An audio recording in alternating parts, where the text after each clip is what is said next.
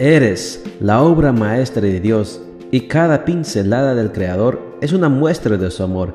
Presentamos la lectura devocional para damas, Pinceladas del Amor Divino, escrito por Erna Alvarado Poblete en la voz de Ruth Vargas desde Estados Unidos para todo el mundo de habla hispana.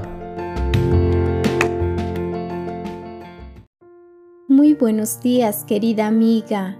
El Señor te bendiga y te guarde. Hoy es martes 2 de noviembre. El título de la matutina para hoy es La noble función del hogar.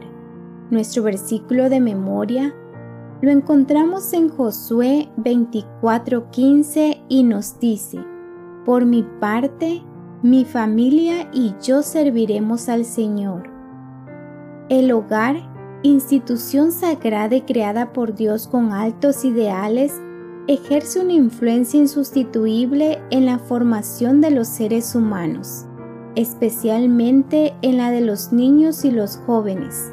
Esta institución es la que debiera garantizar la salud física, mental y espiritual de sus moradores. Cristo ha tomado toda medida necesaria para que cada padre y madre que quiera ser dirigido por el Espíritu Santo reciba fuerza y gracia para enseñar en el hogar. Esa educación y disciplina en el hogar ejercerán una influencia moderadora. El Hogar Cristiano, página 174. La iglesia y la escuela, como instituciones que imparten educación, solo son coadyuvantes del hogar en la tarea de educar. El tiempo que el niño permanece en casa, en convivencia con su familia, es mucho más importante para su desarrollo y tiene mayor impacto sobre el niño que el tiempo que pasa en escuela y en iglesia.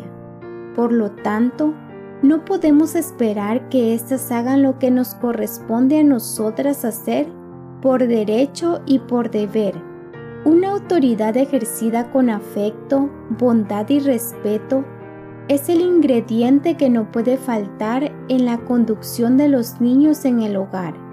Esta es la forma correcta de enseñar valores, de formar hábitos y generar actitudes positivas ante la autoridad, incluyendo la suprema autoridad de Dios.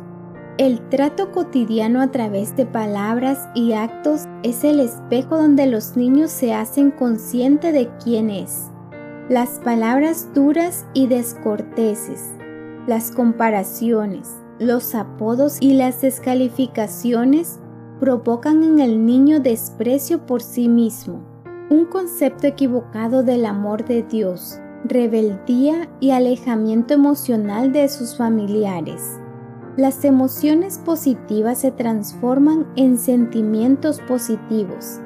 Estos a su vez dan lugar a conceptos positivos. Así se produce un estado emocional pacífico, proactivo, perdonador, equilibrado y ecuánime que le garantiza al niño una estancia amorosa en el mundo. Todo esto se logra en un ambiente hogareño donde se manifiesta el Espíritu de Cristo. Dios en el centro del hogar garantiza la estabilidad familiar, aún en medio de las peores tempestades.